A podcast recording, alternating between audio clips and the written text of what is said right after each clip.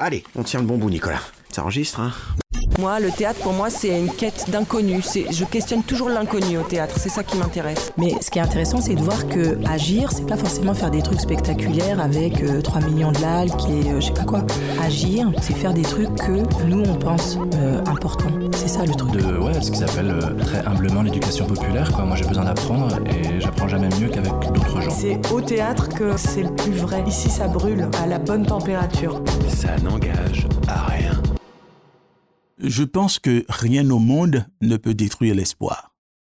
Et pour nous autres Haïtiens, nous savons ce que c'est. Nous savons ce que ça veut dire pour nous. Espérer. Espoir, oui, il y a de l'espoir et je pense qu'il y en aura toujours. Tant que nous sommes vivants, tant qu'il y a la culture, tant qu'il y a le théâtre, tant que nous pouvons communiquer aux gens, tant que nous pouvons conscientiser, utiliser le théâtre justement comme arme ou bien outil de conscientisation, il y a de l'espoir. Maintenant, on ne peut pas préciser à quel moment ce changement se fera, mais oui, nous espérons.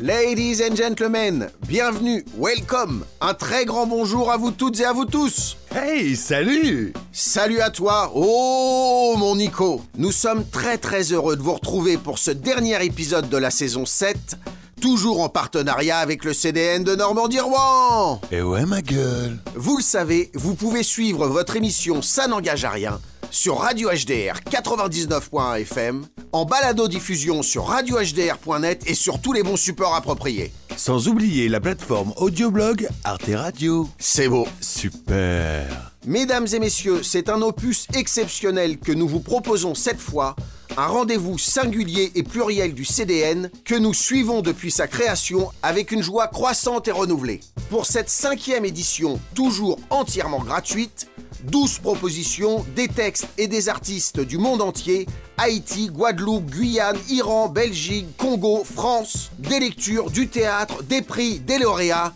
Bien sûr, vous l'aurez reconnu, je parle bien évidemment du Festival des langues françaises, qui se donnera cette année du 2 au 5 mai 2023 sur Rouen, Petit-Quevilly et Mont-Saint-Aignan. Yes À événement exceptionnel, émission exceptionnelle, car nous vous emmenons en balade avec nous à la rencontre bien sûr de monsieur Ronan Chéneau, co-organisateur du festival, mais aussi de monsieur Amos César que vous venez d'entendre à l'ouverture de l'épisode, mais aussi en duplex avec Béatrice Bienville, magnifique autrice, mais également en direct du lycée Samba les Bruyères avec Mathilde Claus et trois élèves au top. Ça n'engage à rien. En immersion au cœur du CDN.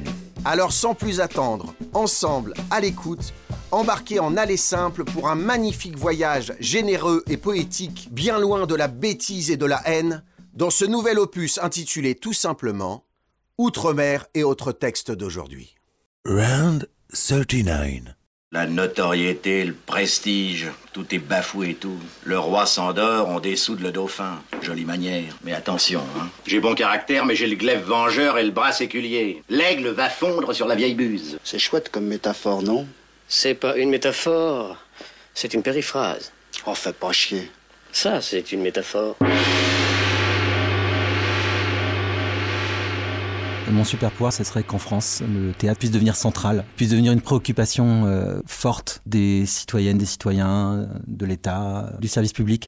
Parce que je crois que c'est la chose la plus importante, le théâtre. Je déconne pas en disant ça. C'est-à-dire que le théâtre, c'est raconter le monde. Et le monde n'existe que parce qu'on le raconte. Et donc ce héros, s'il devait prendre un visage, ce serait des milliers de milliers de visages. Ce serait un visage collectif. Parce que le théâtre n'existe pas sans collectif. Eh bien bonjour, je suis Ronan Chéneau, je suis artiste permanent au CDN de Normandie-Rouen, co-organisateur on va dire du Festival des langues françaises. C'est la cinquième édition du Festival des langues françaises. C'est un festival qui met les langues françaises, le français au pluriel, puisqu'il permet de découvrir des textes de théâtre, euh, des textes de théâtre d'aujourd'hui, écrits par des autrices et des auteurs de toute nationalité en langue française. La volonté de ce festival, c'est d'aller chercher les autrices et les auteurs, les artistes aussi, puisqu'on a quelquefois de la musique hein, dans nos éditions, un peu partout, dans l'Hexagone, mais aussi ailleurs. Ça peut être euh, des pays africains, ça peut être des pays du Moyen-Orient, ça peut être aussi des pays en Amérique euh, du Nord, mais ça peut être aussi la France ultramarine. Les écrivains, les écrivaines de France ultramarine, de Guyane, de Martinique, de Guadeloupe, je trouve, ou de Réunion, manquent de visibilité en France hexagonale. Et donc, euh, il faut encourager cette visibilité parce qu'ils ont énormément de talent. Et donc, cette année, nous accueillons Béatrice Bienville, qui est euh, guadeloupéenne, et puis le hasard a voulu que la lauréate du prix RFI cette année, enfin l'année 22, puisque vous savez qu'on programme le lauréat ou la lauréate l'année suivante au festival, La nomination euh, a lieu plutôt à la rentrée, donc en octobre de chaque année. Et cette année, enfin l'année 22, c'est Gaëlle Bien-Aimée, autrice haïtienne, grande artiste haïtienne, qui a remporté le prix pour son texte, sa pièce de théâtre Port-au-Prince et sa douce nuit. Dans une maison à Paco, dans une chambre de cette maison à Paco, un couple et une fenêtre ouverte sur une ville figée dans le temps et la nuit. Ferra est debout devant la fenêtre immobile. Zilly est assise au milieu du lit en position lotus.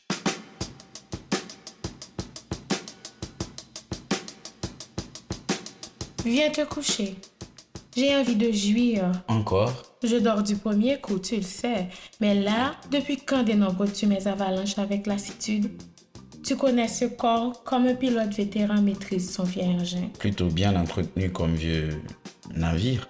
Tu me places sur l'océan? Tu aimes la mer? Oui. Elle me fait envisager tous les voyages. Cependant, je n'affronterai pas ses intensités. Ne m'identifierai à elle. Je me voyais plutôt Boeing. Plutôt oiseau Oui, avec l'air pour otage sous mes ailes feu. En revanche, je n'irai nulle part si tu ne reviens pas te coucher. Rejoins-moi, s'il te plaît, avant que ces draps linceuls m'ensevelissent. Je ne veux pas commencer à penser. Il n'y a que ta chaleur à pouvoir m'escorter aux aurores. Viens, que mes gémissements fracassent ce silence. Zilly se lève et vient enlacer Ferra de dos. Encore debout face à la fenêtre, elle l'embrasse lentement sur la nuque. Que cette chambre soit notre coquillage de métal, de béton armé, de douceur blindée. Que rien ne traverse ces murs à part nos chuchotements.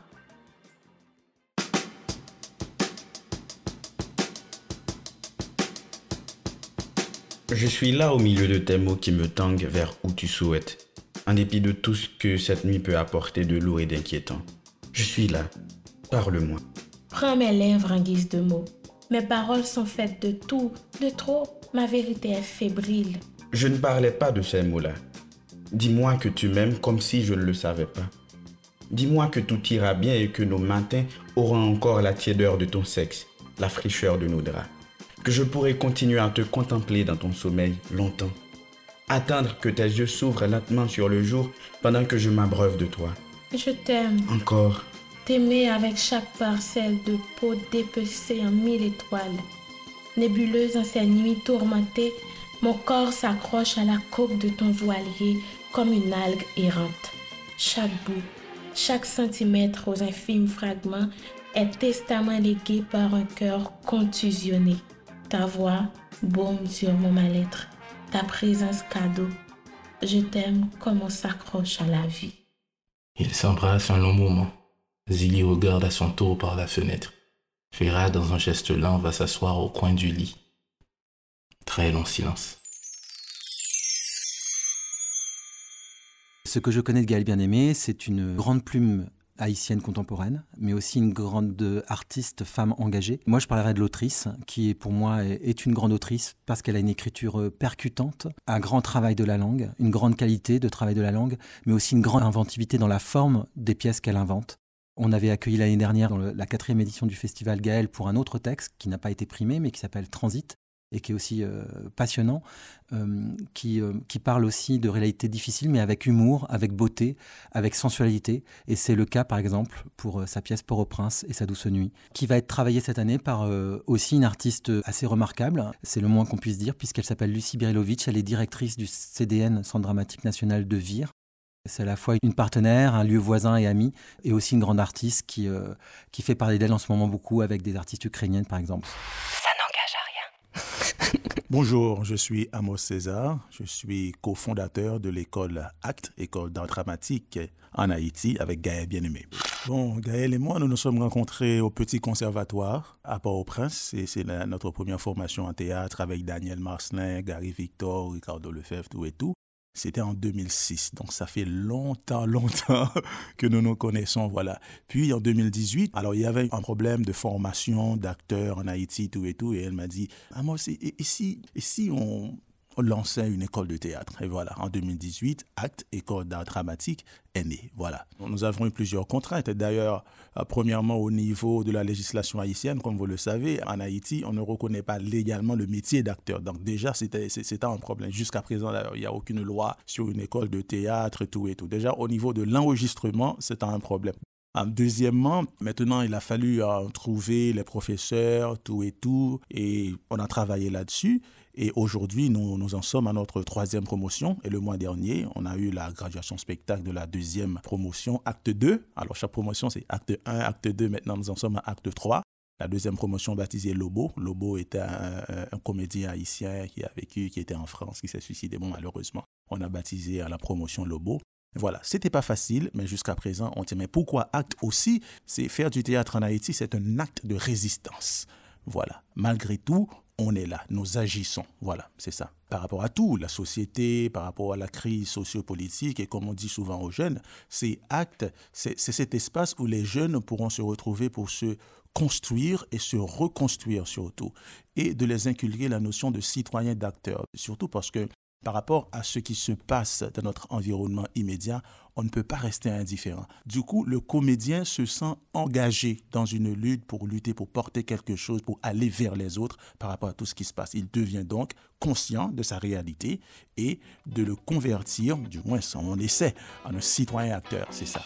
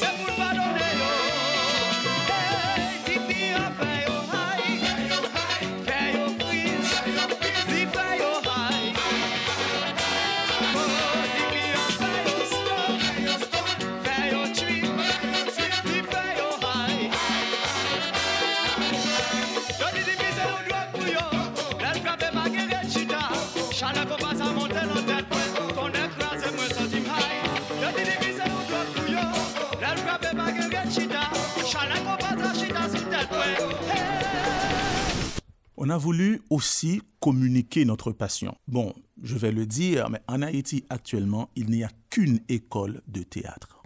Eh bien, c'est Acte. Au début, il y avait Petit Conservatoire de Daniel Marcelin, bon, qui, par plusieurs contraintes, a fait fermer ses portes. Et Nart, non, depuis deux trois ans, ne fonctionne pas. Il n'y a qu'une école de théâtre. Donc, on s'est dit qu'on ne peut pas laisser tomber par rapport à tout ce que nous avions appris, par rapport à cette génération, cette jeunesse montante qui a beaucoup de talent, il faut communiquer cette passion. Nous sommes justement dans la transmission. Il fallait faire quelque chose. Et eh bien voilà. L'idée de l'école, c'est construire un espace, c'est l'idée euh, communautaire, si je pourrais dire ainsi. Les étudiants donnent une petite contribution, n'est-ce pas, mais ils ne paient pas vraiment. Et puis, nous avons des partenaires, des parrainages, des gens, des personnalités qui paient pour les étudiants. C'est comme ça. Mais surtout, il faut préciser, nous avons le support de l'Institut français d'Haïti qui nous aide surtout dans la production de nos spectacles. La graduation spectacle, par exemple, pratiquement a été supportée par l'Institut français. Bien sûr, sinon, euh, ça, n'aurait pas été possible. À l'école, il, n'y a pas de salariés, par exemple. C'est quasiment du, bénévolat. Les professeurs ne reçoivent pratiquement rien. Ils aiment ce qu'ils font. Bon, voilà, ce sont des amis aussi. Ce sont des gens qui ont fait le théâtre ou qui aiment le théâtre, qui disent, voilà, c'est un beau projet. Eh bien, nous embarquons, nous sommes avec vous. Parfois, c'est difficile aux étudiants de venir nous, nous trouver à Turjo, là où nous sommes à cause des manifestations, l'insécurité, parfois les, les, les, tirs répétés tout le temps, c'est vraiment difficile. Et bon, nous sommes dans le domaine du théâtre, euh, du spectacle vivant. Il y a des cours qui ne peuvent pas se donner en ligne. Par exemple, interprétation, on ne peut pas travailler un spectacle en ligne, malheureusement. Donc, parfois, on est obligé d'attendre Donc, euh, on parle avec les étudiants sur les groupes euh, WhatsApp. On dit travaillez chez vous. Quand c'est possible, vous venez à l'école et on continue avec les répétitions. Et la, graduation, par exemple, qui a eu cette année en mars dernier, c'était prévu euh, l'année dernière, en 2022, parce que la promotion, c'est 2020-2022. Mais à cause des troupes politiques, justement, on a dû décaler jusqu'en mars 2023. Voilà, ça, c'est une conséquence directe, justement, de l'insécurité de la situation.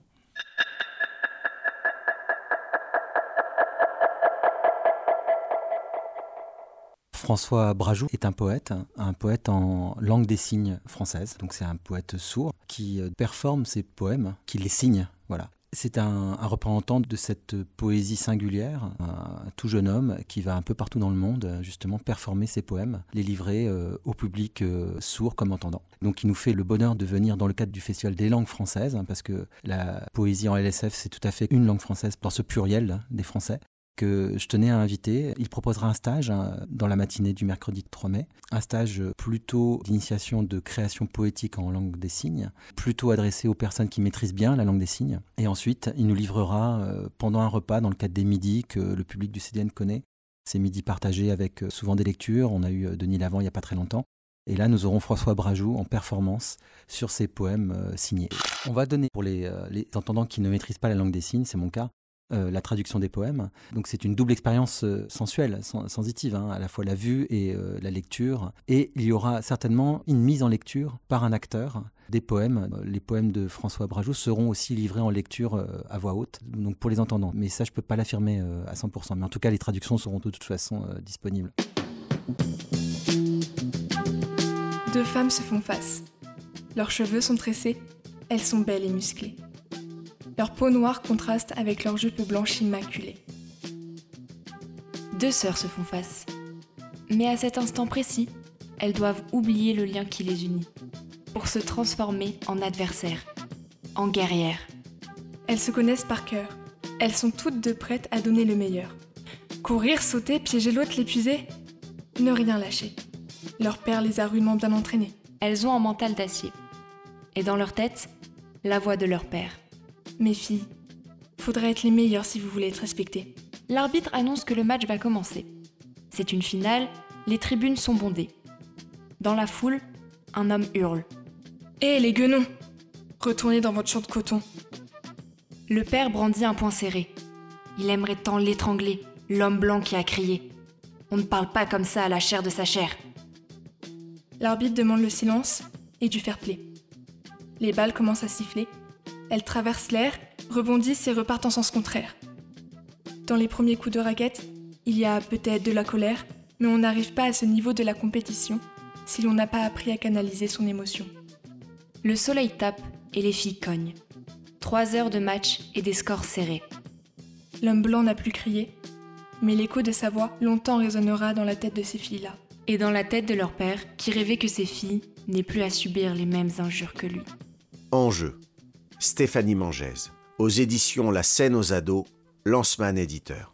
La littéralité francophone, qui est une association et une compagnie à Cantleux, qui donne des cours, hein, donc qui est, je pense, bien connu euh, des personnes de la métropole euh, dont les enfants suivent ces cours-là. Hein. c'est des cours plutôt destinés à la jeunesse, au public ado. Et effectivement, depuis plusieurs années, on confie à, ce groupe d'ados une carte blanche. Voilà. Et euh, donc, ils choisissent eux-mêmes un texte, parce que à la littéralité francophone, il y a aussi un centre de ressources disponible. C'est un très très joli lieu à Cantleux, où ils disposent hein, de pas mal d'ouvrages, notamment avec beaucoup d'occurrences de, de la littérature québécoise, suisse ou belge. Et en l'occurrence, Stéphanie Mangès est une belge. Et donc euh, c'est une découverte pour nous. Donc euh, voilà, c'est à la fois euh, une découverte dans ces espaces de la francophonie, mais aussi beaucoup de, jeunes publics, de textes jeunes publics. Ça n'engage à rien. Alors TQI, Théâtre des Quartiers d'Ivry, qui est un théâtre qui est aussi un CDN, Centre Dramatique National. Ce sont des labels nationaux de lieux de culture importants en France. Il y en a une 38 en France. Le TQI est aussi un CDN, comme ici à Rouen, en banlieue de Paris, dirigé par Nasser Djemaï. Et ils ont un comité de lecture qui est arrivé avec le projet de Nasser qui est sur les écritures d'aujourd'hui, sur euh, comment on raconte le monde d'aujourd'hui. Il a un très beau projet sur les histoires manquantes. Voilà. Et ces histoires manquantes, ces histoires euh, passées un peu à la trappe de la mémoire et de l'histoire, Ce sont les autrices et les auteurs de théâtre d'aujourd'hui qui nous en font part. Ce comité a distingué un très très beau texte. C'est là que mon nombril est enterré de Béatrice Bienville, une toute jeune autrice guadeloupéenne qui je trouve a des avec Gaël Bien-Aimé par exemple parce qu'on trouve dans ces deux écritures quelque chose de filmographique et de cinématographique. On a le sentiment que ces textes nous emmènent dans de l'image et dans ce qui pourrait très très bien être aussi des films puisqu'ils sont euh, puissamment écrits par image, très très bien dialogués. Béatrice parle de son expérience euh, d'artiste guadeloupéenne et de son histoire avec son île de manière extrêmement sensible et elle va très loin dans l'histoire. Dans ce texte, interviewe différents personnages, à la fois des parents mais aussi des personnages historiques. Donc son texte sera mis en scène par une compagnie rouennaise, Karine Piazzi, la compagnie confisquée. C'est Karine Piazzi qui est venue avec ce texte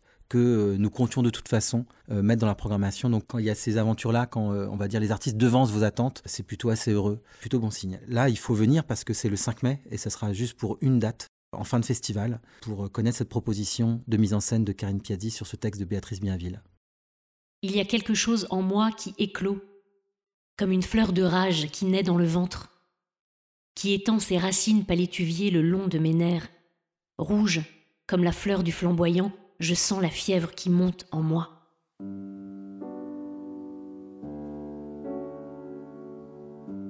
Je me passe et me repasse des extraits de leurs paroles.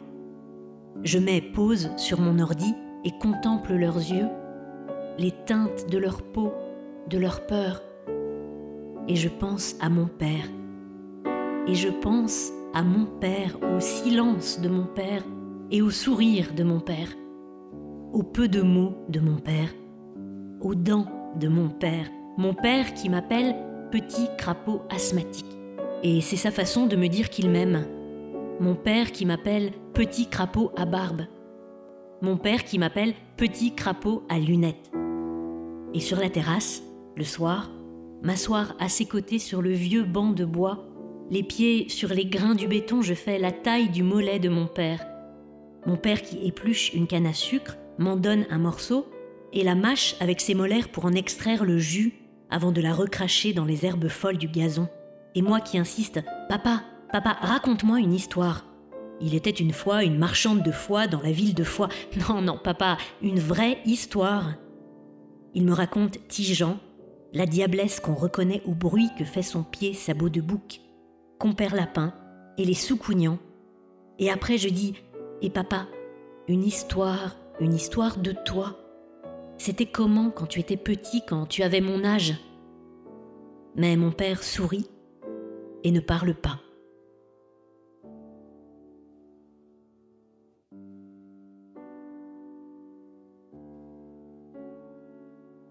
Écoutez pour tendre, tendre pour comprendre, comprendre pour dire. Écoute pour entendre, entend pour comprendre, et comprendre pour dire.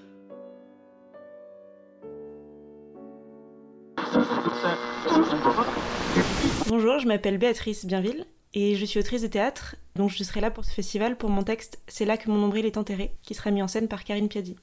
Et donc on est parti euh, un été entre deux confinements euh, en Guadeloupe pour tourner un documentaire sur euh, la génération de nos parents et de nos grands-parents et sur leur enfance. On a enregistré et filmé énormément de personnes. Et moi, j'étais là aussi comme script, et du coup, j'avais pris énormément de notes des interviews. Et finalement, le documentaire s'est jamais fait, et je me retrouvais avec énormément de matière que j'avais envie d'en faire quelque chose. Et du coup, je me suis mis à écrire cette pièce qui mêle donc des témoignages documentaires et des endroits plus de fiction. Alors, ça parle d'une jeune fille qui s'appelle Solange, un peu déprimée, on va dire, et qui rentre du coup dans l'île où elle a grandi, en Guadeloupe, et qui se met à faire un documentaire en interviewant des membres de sa famille et elle se met aussi à rencontrer des personnes euh, de l'histoire et du passé de l'île, comme euh, Christophe Colomb, euh, Macandal et des figures comme ça. Ne serait-ce que nous, quand on grandissait en Guadeloupe, à l'école, on n'avait pas de livre sur l'histoire de la Guadeloupe, sur l'histoire de notre île. Et ici en France, c'est vrai que par exemple, la date de mai 67 est très peu connue, alors que tout le monde connaît mai 68. Et je me souviens qu'on a fait une lecture du texte à Paris, et donc le comédien dit mai 67, et il y a des gens dans la foule qui ont rigolé parce qu'ils se sont dit il s'est trompé de date. Et alors en mai 67, c'est des ouvriers du bâtiment qui commencent à faire grève. Et euh, il y a une escalade un peu de la répression qui fait que le préfet fait appel à l'armée et à des bataillons et leur donne l'ordre de tirer sur la foule. Donc il y a un premier indépendantiste qui est tué et ensuite euh, une escalade de la violence et à l'époque ils font état de 7 morts et plus tard dans les années 80 il y a le secrétaire d'État euh, Georges Lemoine qui parle de 87 morts. Celui qui a été à l'origine de ça, c'est le préfet de Guadeloupe à l'époque, qui s'appelle Pierre Bolotte, qui ensuite a été nommé en Seine-Saint-Denis et a inventé les BAC, les brigades anticriminalité. Mais 67 après Le film de la. Tapez la main pour me 67. Yo tiré, tiré, Guadeloupéen. Yo tiré, tiré, les travailleurs. Pas sorti de la vérité. Combien de camarades qui t'est tombé?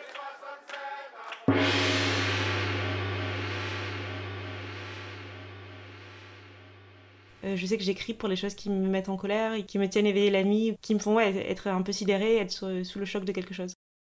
Et j'écris pour ça, pour euh, évacuer ça. Pour essayer de raconter des choses qui n'ont pas encore été racontées et peut-être de raconter des pièces que moi j'aurais voulu voir quand j'ai commencé le théâtre. La Guadeloupe a tendance à être mise de côté comme quelque chose d'exotique. Enfin, je pense qu'elle est très invisibilisée et puis je pense qu'on la met à côté comme quelque chose de, euh, soit dans un sens un peu c'est un endroit où tout va mal, soit c'est un endroit carte postale. Et alors que je pense qu'il y a plein d'échos à faire entre l'histoire de la France et l'histoire de la Guadeloupe. J'ai l'impression que la France a beaucoup eu un truc d'universalisme et du coup de on voit pas les couleurs et tout le monde est égaux et tout va bien. Alors qu'en fait, je trouve ça plus juste de prendre en compte les différences de chacun et la diversité qu'il y a de cultures, de, personnes qui existent. Et que c'est une meilleure façon de laisser de la place à tout le monde et que tout le monde puisse exister ensemble. Quand on écrit, on est tout seul dans sa chambre et des fois c'est vachement solitaire. Et du coup, ça fait énormément plaisir de recevoir des prix, de voir son travail reconnu. euh, Ça permet de répondre aux doutes et tout ça. J'étais vraiment hyper heureuse euh, et la lecture au TQI a été super. C'est une des premières fois où j'ai un texte, par exemple, qui va avoir une maquette dans un CDN. Euh, il va aussi être édité par les éditions Passage, donc euh, on sent qu'il y a un changement qui se fait, ouais. Je suis très heureuse que ça évolue. Je m'appelle Emeline. Je suis née le 5 septembre à Vieux Habitant, dans une case en paille. Non, coupe. Pardon, je recommence. Je m'appelle Emeline. Je suis née le 5 septembre 1950 à Vieux Habitant, cousinière, en Guadeloupe. Je vis en Guadeloupe. Bon, je me sens guadeloupéenne. Je suis française parce qu'on me l'a dit, on me l'a appris. On me l'a appris que je suis française, de nationalité française. Mais si tu me demandes comment je me sens, non, je me sens guadeloupéenne. Quand j'étais petite, j'ai récité comme tout le monde mes ancêtres les Gaulois, mes ancêtres les Gaulois quand même. Mais c'est pour cette terre-là, pour la Guadeloupe, que j'ai donné mes plus grosses gouttes de sueur, que j'ai pu nourrir les espoirs les plus fous. C'est là que mon nombril est enterré, comme on dit.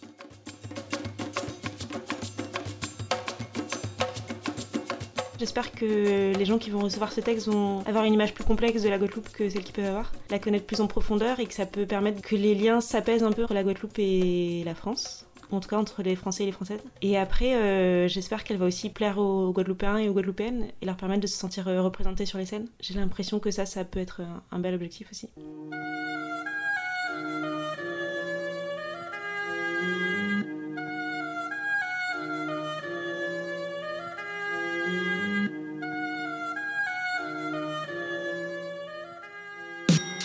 Avec les mots, je boxe avec les mots. Évite mes vers sur le beat, le poison coule à flot, il coule à flot. Je danse sur l'air de la lame, le chant des fusils. L'air est malsain, c'est une époque à damner un saint comme un Uzi crash, la mort j'accuse. Arrache la muselière cache, je mâche plus mes mots, je lâche des bombes à chaque fois, sache que l'heure est proche. D'affaires, tire tes proches avant le clash. Peur à sanglant, rime taille dans la roche, attache de l'importance au sens dans mes textes. Ose poser, misère en pause, puis exploser pour la bonne cause. La PJ sous une bâche, à qui profite la guerre, la PJ censure un rap moins violent. Schwarzenegger, entache mon business, tu caches la vérité, les coups sont mérités, c'est l'hôpital qui se fout la charité. J'ai hérité de la violence, ça afflue sur mes compositions. Qui dit prêt en faire du rap sans prendre position Faire opposition, ça me connaît, moi je me connais en me faisant de la monnaie, donner puis recevoir au bonheur abonné. Je boxe avec les mots, je vis aussi chaud, couché sur le dos, à moi des barreaux. Les formules et autres politesses, nous on s'en fout. Tu kiffes pas, Renoir, t'écoutes pas, et c'est Vu la, qualité, le, le talent d'artistes de, Guadeloupe, de Guyane ou d'ailleurs, de cette France éloignée de Paris, que cet éloignement euh, empêche leur visibilité. Donc euh, c'est aux moyens, c'est à la France, c'est à son ministère de la Culture qui développe des moyens C'est à nous aussi, euh, lieu labellisé, d'essayer d'y pourvoir. C'est l'occasion peut-être de parler d'une autre autrice de la Caraïbe, euh, puisqu'elle est guyanaise, Emeline Octavie, du choix qui a été fait par les lycéens et lycéennes euh, de Marcel Samba et des Bruyères, de lycée à Sotteville, pour la nomination du prix Jeanne Laurent. Hein. donc c'est le, prix des lycéens, c'est ainsi qu'on l'appelle. Ils ont choisi Emeline Octavie avec un texte qui s'appelle À contre-courant nos larmes, où elle parle des Indiens du Haut-Maroni, donc aussi de la difficulté de vivre dans ces contrées parfois difficiles, loin, loin de tout, loin de l'administration, loin des services publics, où euh, il faut euh, faire des heures de pirogue pour euh, joindre le lycée ou l'école. Et elle nous parle avec une grande sensibilité de cette situation-là, de ces Indiens, de ces autochtones, hein, presque des Premières Nations, on pourrait dire, comme le, disent les Américains du Nord. Elle parle du sort de ces personnes-là avec une grande beauté. Nous avons confié ce texte, qui va, comme tous les ans, pour le prix Jeanne Laurent, être joué par les élèves du Conservatoire de Rouen. Je l'ai confié à Olivier Lopez, qui est un grand metteur en scène canet, qui œuvre euh, auprès de la Cité Théâtre euh, sur des formations euh, qui sont maintenant reconnues nationalement. Donc c'est aussi une rencontre importante pour les élèves du conservatoire de rencontrer cette possibilité de formation après les études du conservatoire à la Cité Théâtre de Caen.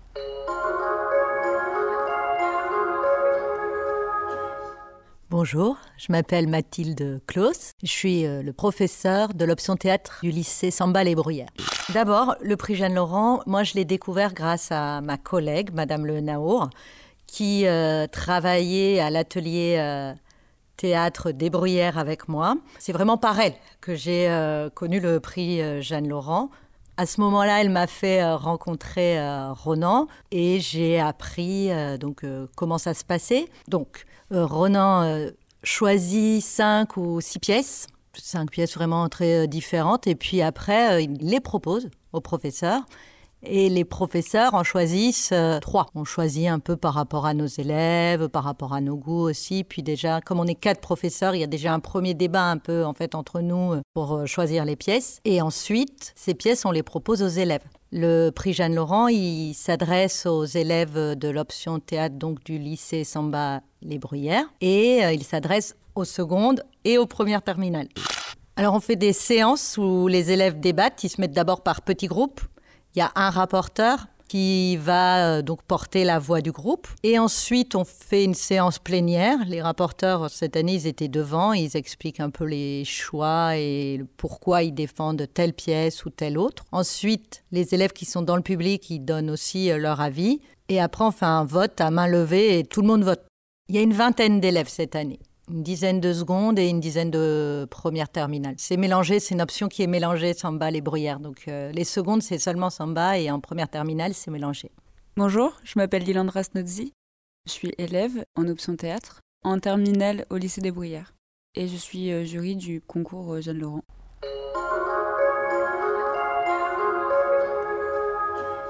Alors cette pièce raconte l'histoire de jeunes gens qui vivent en Guyane, dans les parties plus reculées et moins peuplées. Et euh, on y apprend euh, la peur qu'ils ont du suicide, qu'ils appellent eux la chaise. Et ils ont peur de prendre la chaise parce qu'ils ne vivent pas comme ils souhaiteraient vivre réellement. Ils ne vivent pas comme les Occidentaux. Ils n'ont pas le droit à tout ce qui est culture euh, normale. Ils n'ont pas le droit d'aller à l'école comme ils le souhaitent. Et leur seul vœu, c'est d'être vus et d'être aidés et le problème, c'est qu'aujourd'hui, on prend leurs problèmes comme euh, des problèmes euh, médiatiques qu'on a juste besoin de partager, mais de jamais réellement aider derrière. On les montre juste pour euh, montrer qu'ils vont pas bien et qu'on leur apporte un tant soit peu d'attention, mais qu'au final, on les aide pas réellement, on leur apporte pas ce dont ils ont besoin, quand euh, ils sont dans des milieux euh, plus urbains, ils se font tout de même euh, harceler, etc. Et c'est ce que Emeline Octavie explique extrêmement bien dans sa pièce. En fait, aujourd'hui, ils manquent d'aide et ils ont juste vraiment besoin de cette aide et rien d'autre. Bonjour, je m'appelle Tao Jans et je suis élève de terminale au lycée des Bruyères et je fais partie du jury du prix Jeanne Laurent. Il y a des années où il y a des débats, il y en a d'autres où c'est assez unanime. Pour aider à contre-courant nos larmes, ça a demandé quand même un petit peu de réflexion on se sentait concerné en tout cas et on avait tous quelque chose à défendre. Donc ça a été difficile pour certains d'abandonner leur position, etc. Mais en tout cas, cette année, oui, ça a créé des débats et je pense que c'est encore mieux que quand ça n'en crée pas parce que ça permet aussi de voir les différents points de vue et, justement les différents goûts et, tous les avantages des pièces qui nous sont proposées, même si on n'en élit qu'une à la fin, elles ont toutes quelque chose de super à proposer. Donc celle qu'on a élue, elle parlait de la complexité de la francophonie. La deuxième parlait d'écologie, donc a quand même une thématique qui, nous, notre génération, nous touche beaucoup. Et la troisième, elle parlait de féminisme et de la place de la femme, etc. Et globalement, même sur les autres années, c'est toujours des thématiques qui sont très actuelles et qui, nous, du coup, reflètent des questions qu'on peut se poser, euh, auxquelles on est confronté dans notre société.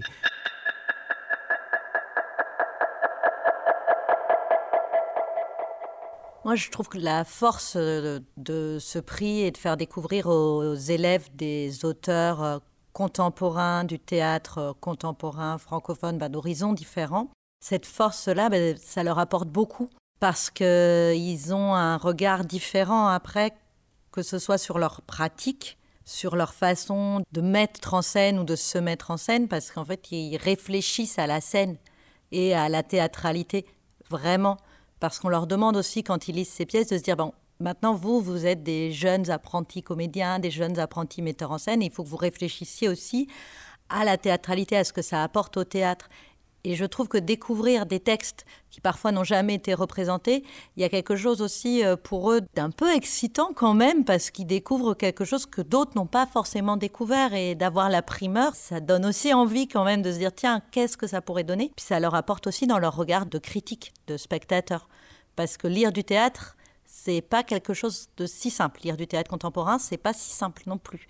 Mais à force de lire, relire des pièces, ils commencent à avoir euh, cette faculté en fait de, lire n'importe quelle pièce de théâtre et de, déjà la visualiser dans l'espace, de commencer à être euh, des vrais critiques en fait. Moi, ça fait trois ans que je vois ce prix et je trouve que ça les fait grandir et puis ça les fait mûrir sur euh, vraiment la question de la théâtralité aussi.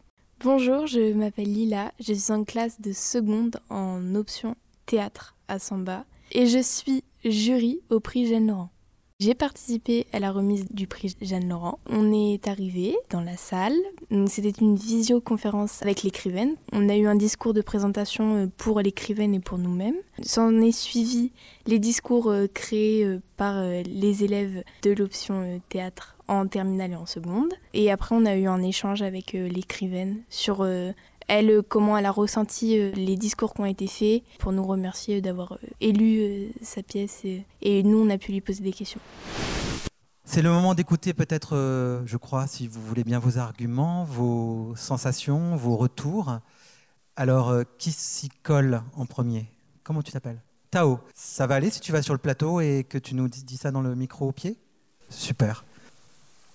À contre-courant nos larmes est l'une de ces pièces où les larmes que les personnages n'arrivent pas n'arrivent plus à faire couler, viennent de nos yeux à nous, lecteurs innocents découvrant la colère silencieuse qui habite la galerie des Guyanais et Guyanaises que nous présente Emeline Octavie. Ce texte théâtralement poétique, fragile, pleure des vies arrachées à la vie, écrit-elle en introduction de la pièce.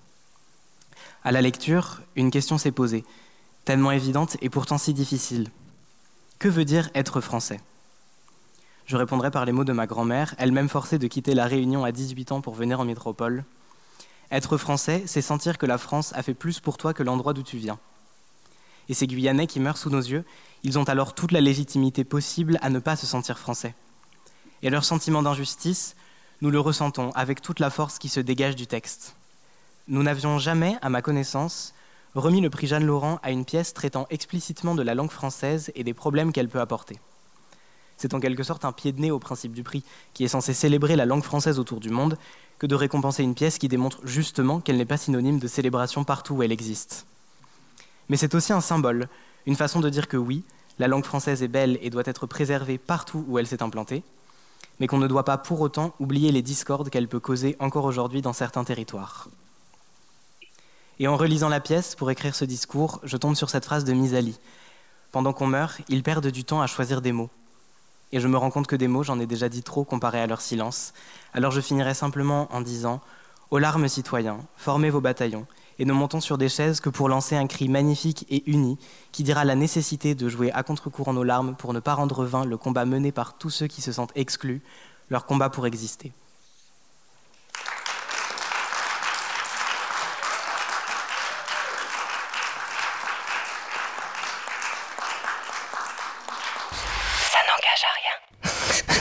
Dans les textes contemporains, ils offrent une autre manière de voir le réel. Ils offrent un autre regard. Il a été dit très justement que le théâtre, euh, à la différence du cinéma, c'était des êtres vivants. Et on le sent transpirer dans l'écriture des autrices et des auteurs de théâtre, cet aspect vivant, urgent, actuel, réel. Et, euh, Une des choses qu'a dite Tao euh, le jour de la remise du prix, je la trouve très juste. Elle symbolise un petit peu ce que peut permettre ce prix et la lecture de ces lycéennes et lycéens de ces textes. Quand il a dit que hum, décerner ce prix Jeanne Laurent cette année au texte d'Emeline Octavie à contre-courant nos larmes, c'était une manière de prendre le prix et le Festival des langues françaises à, rebours, puisque c'est un, texte qui dénonce d'une certaine manière ce que peut être une langue euh, comme tyrannie, c'est-à-dire euh, les Indiens autochtones, on leur impose l'apprentissage du français en Guyane et ils en souffrent. Et donc euh, donner ce prix à ce texte-là est vraiment singulier, à contre-courant nos larmes pour un prix à contre-courant. Moi, il y a quelques élèves que j'ai suivis depuis trois ans moi, je trouve que par rapport à ce qu'ils étaient quand ils sont arrivés, tout petits, en seconde, et déjà, ils étaient, il y en avait qui avaient l'envie hein, de la scène, mais rien que maintenant ils marchent dans le lycée, quand je les vois dans les couloirs, je sens en fait qu'ils ont pris, euh, qu'ils ont grandi, mais qu'ils ont vraiment pris confiance en eux. Et je pense que le théâtre, ça leur apporte ça, ça leur apporte cette confiance, mais ça leur apporte aussi euh, de partager quelque chose, quelque chose de différent par rapport aux autres, je pense par rapport à ceux qui font pas de théâtre. C'est peut-être un peu dur de dire ça, mais moi je trouve que ces élèves-là, je sens en fait qu'il y a un groupe uni, mais aussi qu'ils vivent euh, quelque chose d'intense qu'on n'a pas toujours l'occasion de vivre quand on est en salle de classe. C'est pas pareil. Et ils ont ça dans leur corps et dans leur âme, en fait, euh, tous ces moments intenses qu'ils ont pu vivre, et c'est très beau, oui. Donc oui, ils évoluent, et ils évoluent énormément. Qui nous fait chialer, toi Hein? Qui nous fait chialer tout le temps Qui c'est que c'est quoi son... Ursonar, Adrien, c'est quoi ça? C'est quoi ton Adrien? C'est un empereur romain. Ursonar, c'est un empereur romain? non, Adrien. Oui, bon Dieu, hein, ça va, hein? Dis donc, ah, Il en a combien des livres? Il en a combien des hmm. livres? Il n'a que ça, des livres, des livres, des livres. Partout, alors. J'ai acheté les, mémoires de Poulidor, il n'a même pas lu. Tu n'as même pas lu ce que t'as acheté ton père? Est-ce que tu as lu les mémoires de Poulidor? Non, c'est pas au programme à l'école. C'est pas au programme à l'école. Ça non plus, c'est pas au programme, dis donc! Un week-end du mois de novembre, je suis allé dans une boîte au marais. Ça faisait longtemps que je n'y étais pas retourné. J'avais envie de rencontrer quelqu'un, mais rien d'intéressant ne s'est passé.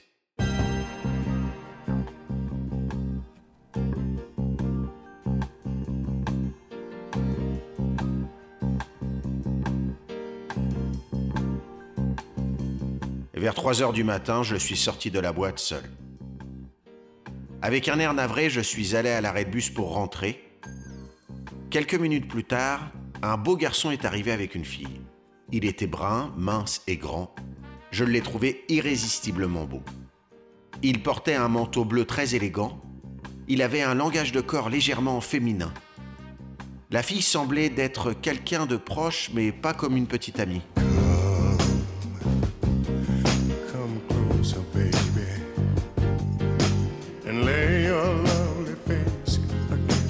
C'est ce que je me suis dit. J'ai regardé le beau garçon et je me suis dit qu'il ne s'intéresserait jamais à moi. Le bus est arrivé on est monté. J'avais envie de continuer à le regarder. Ils se sont mis au dernier rang au fond du bus. Je me suis mis sur un siège, plus loin mais face à eux. Il a fallu quelques arrêts pour qu'ils me remarquent. Un jeu de regard a commencé entre nous. Il a d'abord pris un air sérieux mais il me regardait régulièrement.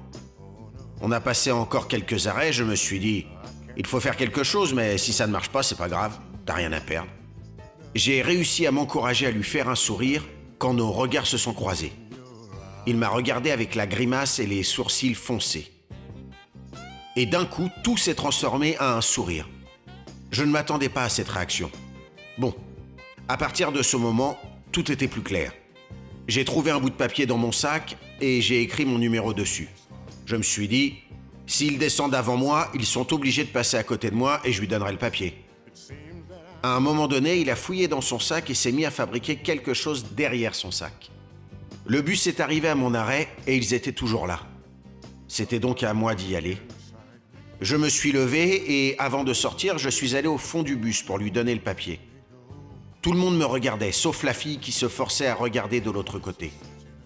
Mon cœur battait très fort. Il a pris mon papier sans dire un mot et je suis sorti du bus. 15 minutes plus tard, j'étais à peine arrivé chez moi que j'ai reçu son message. Bonjour monsieur S, je suis le garçon du bus de nuit. Ravi de te rencontrer ce soir. Voici mon numéro L. Ça, c'était le plus bel échange de numéros de téléphone de bus de nuit de toute ma vie. Le lendemain soir, on a pris un verre ensemble dans un café. C'est comme ça que notre histoire a commencé. Légendes urbaines. Saïd Mirzaï. je suis également ici au CDN pour un stage de trois mois au niveau de l'administration culturelle et production de spectacles aussi. Parce que en Haïti, justement, ce que l'on fait au niveau des festivals, quand il y a des festivals, des manifestations culturelles, quand on organise tout et tout, on a voulu, dans un premier temps, d'effectuer une sorte d'analyse comparative entre nos méthodes de travail par rapport à nos moyens également et d'essayer de voir à, une plus grande échelle ici en France. Et aussi de voir comment ça se passe au niveau de la production de spectacles. Parce que en Haïti, pratiquement, on, bon, on travaille avec, ce que nous avons dans les locaux. Parfois, euh, il manque des matériels, tout et tout. Parfois aussi, il y a une manque de ressources humaines, tout et tout. Maintenant, on a dit, bon, voilà ce qu'on voilà qu'on fait. Puisque nous, nous sommes en train de monter un projet, il serait bon d'effectuer un voyage, de voir, d'analyser, de comparer. Et ainsi, à mon retour, on pourrait améliorer ce que nous faisons et réévaluer notre travail et pour voir euh, où en sommes-nous, justement, dans ce que nous faisons. C'est ça? Um, nous sommes en train aussi de, um, de, développer des partenariats avec des institutions um, en France où nos étudiants viennent en France. Par exemple, l'année dernière, nous avions David et Néhémie qui étaient venus. Et en septembre dernier, Alix et Stéphanie François qui étaient à l'ENSAT à Lyon. Mais jusqu'à présent, Alix y est, mais Stéphanie est rentrée en Haïti.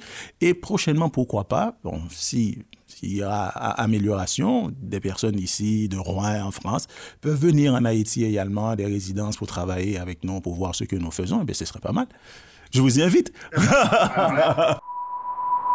je me permets d'ajouter euh, ceci, c'est qu'il euh, y a sans doute encore à attendre avant que des artistes français ou des producteurs français puissent venir en Haïti, vu le contexte là-bas. Mais euh, avec euh, votre venue, Amos, la venue de Gaël, la venue de Jean d'Amérique l'année dernière, la présence des artistes haïtiens en France et partout ailleurs, puisque je me souviens d'Andris Pierre, actrice haïtienne de théâtre que j'ai rencontrée au Bénin, sur un travail commun d'écriture. Je me souviens d'Andris qui s'arrêtait tous les jours à 18h pour faire cours à ses élèves en visio des cours de français. Donc, euh, rencontrer, vous rencontrer est déjà très riche d'enseignements quand vous parlez de résistance, quand vous parlez de ténacité et d'engagement.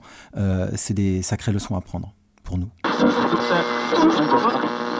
Oui, il y a peut-être une chose aussi dont il faut qu'on parle, c'est que Gaël Bien-Aimé continue à écrire, hein, évidemment, et son prochain projet s'appelle Aimer en stéréo. Je voulais en parler puisque, comme on est sur une radio, donc c'est aussi un texte en forme de journal, de journal intime, de journal d'une femme engagée, euh, d'une artiste engagée en Haïti, qui est vraiment très beau et passionnant à lire. Le spectacle sera créé aux Francophonies, aux Hébreux d'automne, hein, euh, donc c'est l'automne prochain. Voilà, c'est euh, une petite remarque, puisqu'on est sur une radio, sur les liens forts qui existent quelquefois entre les écritures de théâtre et, et l'art radiophonique. Oui, et surtout la radio, c'est très important pour nous autres aussi en Haïti, hein, par rapport à, sa force, son attachement. Les gens sont vraiment attachés. Et jusqu'à présent, malgré bon, les réseaux sociaux, tout et tout, mais la radio, on ne négocie pas. Donc, aimer en stéréo aussi, je pense qu'il y a une connexion de Yaya Bien-Aimé, une sorte d'inspiration pour pouvoir venir avec, avec, avec ce projet. Je m'appelle Gwen. Ravi de te rencontrer, Gwen. Je ne t'imaginais pas comme ça. Tu m'imaginais comment? Je t'imaginais plus. Enfin, moins. Enfin. Je m'appelle Mathieu. J'ai 47 ans. Enchanté, Mathieu. Bah, je suis Gwen. Je suis Mathieu. Salut, Gwen. Tu n'as pas d'aération sur ton pantalon? Euh, La tenue ne me mettait pas en valeur. J'ai préféré garder le mien. C'est du coton? Oui, c'est du coton. Tu risques de transpirer au niveau de l'entrejambe. C'est un problème Non. Tant mieux. Tu as de l'eau Oui, j'ai de l'eau. Super. Parce que t'en as pas Si, si, mais j'ai juste peur de ne pas en avoir assez. J'ai de l'eau, mais je savais pas qu'on devait la partager. J'en ai pris pour une seule personne. Si jamais on doit la partager. euh, J'ai une bouteille d'un litre 5. Je sais pas si j'en aurai assez, hein. D'autant que j'ai mangé salé ce midi. Mais aucun problème. Vraiment aucun problème. Tu peux compter sur moi. C'est du café Tu en veux? Non, non. On vient à peine de commencer. On ne va pas user tout ton café maintenant. C'est pratique, hein. Le couvercle, c'est la tasse. Ou la tasse, c'est le couvercle. T'es sûr que t'en veux pas? Merci. Je suis déjà sujet aux allergies, alors si je peux m'éviter d'attraper un virus. Et Gwen C'est pour Gwendoline? Gwenaël Tu es bretonne? Pas du tout. Tu es d'où? Du Havre. Je n'aime pas trop le Havre. Et toi Tu viens d'où? Plus dans les terres, dans l'Orne. Ah. Nos gens le retrouvent. Mortagne au perche. Tu as les pieds plats? Comment tu sais? Ça se voit. Au niveau de ta colonne vertébrale, tu n'es pas aligné. Pourtant, j'ai des semelles orthopédiques. Je suis allé voir un podologue. C'est vrai que je ne sens pas la différence. Tu ressembles à un lampadaire. Je ne le prends pas mal du tout. Et tes parents, qu'est-ce qu'ils font dans la vie? Ma mère, euh, elle est morte. Paysage, Nadège Catelino. V'là les problèmes, v'là les caméras. Cut la prod, mec. J'rappe à capella. Je viens rendre fier ma ville et mon grand frère Eddie. V'là les problèmes, v'là les caméras. Cut la prod, mec. J'rappe à capella. Je viens rendre fier ma ville et mon petit frère Nari. Ici c'est Roto et Francisco. C'est un petit peu l'ADN du festival. Il commence par une première partie soirée à 18h30 au Labo Victor Hugo pour deux propositions qui durent 30 minutes chacune. Ça veut dire qu'en à peu près une heure, on voyage justement dans deux univers très différents d'écriture. Ça peut être par exemple Agathe Charnay et son prochain texte, qui est une, une autrice très importante aujourd'hui, qui a fait beaucoup parler d'elle au dernier festival d'Avignon. Donc là, on découvrira un texte en exclusivité en cours d'écriture. Ou ça peut être euh, Saïd Mirzaï, par exemple, que peut-être le public a vu euh, sur Kaboul, le spectacle qui a ouvert la saison cette année. Là, il écrit aussi, Saïd, donc un témoignage fort sur l'Iran. Donc le festival à la fois permet de voyager, mais reste aussi très connecté au sujet d'aujourd'hui, au monde d'aujourd'hui. Et ensuite, le théâtre des deux rives pour une forme plus théâtralisée, travailler un peu plus. Donc euh, le prix RFI de Gaël, bien aimé, pour au prince et sa douce nuit. Ce texte plein de sensualité qui est une vraie, une véritable déclaration d'amour à Port-au-Prince. Et puis en fin de festival, le 5 mai, c'est la compagnie de Karine Piazzi sur le texte de Béatrice Bienville, qui est euh, une création à venir. Donc là aussi, c'est une découverte en exclusivité que permet le festival. Si on veut euh, avoir une place, mieux vaut réserver, puisque ce sont aussi des petites jauges. Voilà, on accueille euh, 50 personnes euh, par salle euh, dans l'espace Victor Hugo. Veuillez voyager dans votre rue, tout près de chez vous. Si vous habitez euh, non loin de la rue Victor Hugo, où se situe l'espace Victor Hugo, ou euh, du théâtre des deux rives, ou de la Foudre, où euh, s'ouvrira le festival le 2 mai, Peut-être que à quelque part, en quelques dizaines de mètres de marche ou un métro, vous pouvez voyager à des milliers de kilomètres. Voyager aussi dans le monde des artistes, dans le monde des écrivains aussi, découvrir leur monde.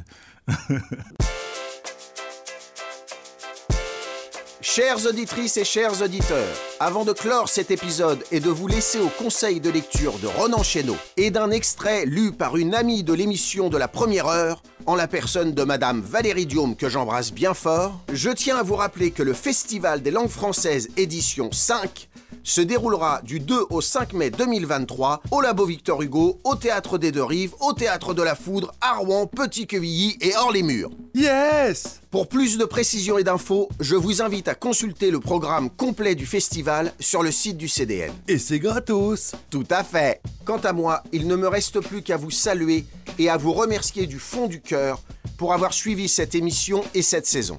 Émission conçue et présentée par Steve et à la technique, celui qui est à lui seul un festival de talent et de génie, souvent imité mais jamais égalé, le poète des platines, mon héros, j'ai nommé mon homeboy, Monsieur Nicolas Leborgne. Big up à toi mon poteau, et merci. Allez, bonjour, à bientôt Bien sûr, un très grand merci à toute l'équipe du CDN, toujours au top, pour leur accompagnement précieux tout au long de cette saison. Spéciale dédicace à Charlotte Flamand et Raphaël Parès qu'on embrasse. Et évidemment, un très grand merci à Monsieur Ronan Chéneau pour son accueil, sa disponibilité et sa bienveillance. Bravo et longue vie à ce superbe festival tellement essentiel. Bien entendu, tous mes remerciements à Monsieur Amos César et tous mes voeux de réussite à l'école de théâtre Acte. On vient quand vous voulez. En duplex de Marseille, bravant la technologie, mille merci à Béatrice Bienville pour son accueil et sa générosité, et un bravo sincère pour son texte lauréat. Enfin, un grand merci à Mathilde Klaus et des big up à Lilandra, Lila et Tao pour leur accueil et leur disponibilité au lycée Marcel Samba. Et par ordre d'apparition à l'image, tous mes remerciements à Gaël Bien-Aimé pour l'enregistrement d'un extrait de son texte Port-au-Prince et sa douce nuit, rien que pour nous, from Haïti. Merci également aux interprètes Michael Charles, Wood Candy et David Duverso. Tous mes remerciements également à Cléo et Gwen Avrion, ainsi qu'à leur professeur Jeanne Louvard de la littoralité francophone pour le partage d'un extrait du texte Enjeu de Stéphanie Mangès. Évidemment, mes salutations distinguées à Karine Piazzi pour avoir prêté sa voix et son talent aux extraits du texte de Béatrice Bienville, c'est là que mon nombril est enterré. Enfin, sur un texte de Madame Nadège Catelino, Paysage, Big Up à Gwenaël Mendoza et Mathieu Létuvé, pour nous avoir offert ce très bel extrait sous le regard attentif d'Aurélie Edline. Des boujoux. À la musique, un énorme big up à monsieur Adrien Vada qui habille avec classe le dernier extrait. Le passage de la chanson Mai 67 provient du film Mai 67, propriété de l'organisation antillaise Combat ouvrier. Merci à eux. N'hésitez pas à réagir et à partager sur la page Facebook de l'émission. À très vite pour de nouvelles aventures, qui sait. Et portez-vous bien. Eh bien, puisque ça n'engage à rien, écoutez, Renan. Un texte d'Agathe Charnay que j'ai évoqué, un texte qui a eu beaucoup de succès en Avignon l'année dernière, qui s'appelle Ceci est mon corps. Et j'encourage vraiment à, le lire, à l'entendre. Agathe Charnay pour sa pièce Ceci est mon corps.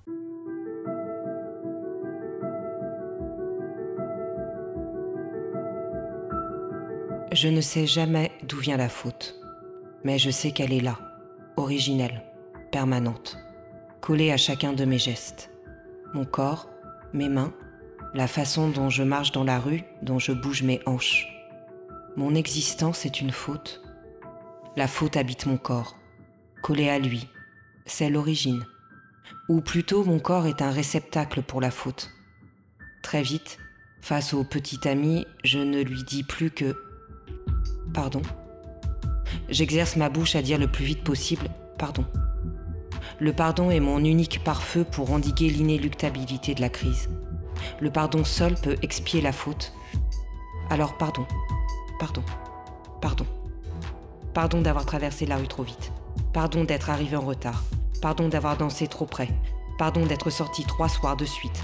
Pardon d'être atrabilaire, pardon d'être à découvert, pardon de ne pas savoir lire une carte routière, pardon d'être en tout point une enfant, une éternelle enfant, pardon de parler fort dans les cafés, pardon d'être maladroite, de tout laisser tomber, pardon de ne pas savoir aimer assez, de ne pouvoir qu'aimer mal, pardon de recevoir trop de messages, pardon si la colère se propage, si la colère se partage, si les mêmes mots odieux sortent de concert de nos lèvres déchaînées, si les insultes les plus ignobles pleuvent en canon, si nos visages deviennent crispés par la même grimace de feu. Pardon si tout mon corps est figé, comme dans l'enfance, lorsque l'orage annoncé explose. Pardon à mon tour de pousser des cris de bête. Pardon de pleurer lorsque j'ai peur. De reculer quand tu avances. Je confesse devant toi que j'ai péché en pensée, en parole, par action et par omission. Oui, j'ai vraiment péché. Je reconnais que je suis pécheresse. Seigneur, j'ai péché. J'ai beaucoup péché. J'ai tellement péché. Pardon d'être ça, désespérément ça, une fille d'Ève.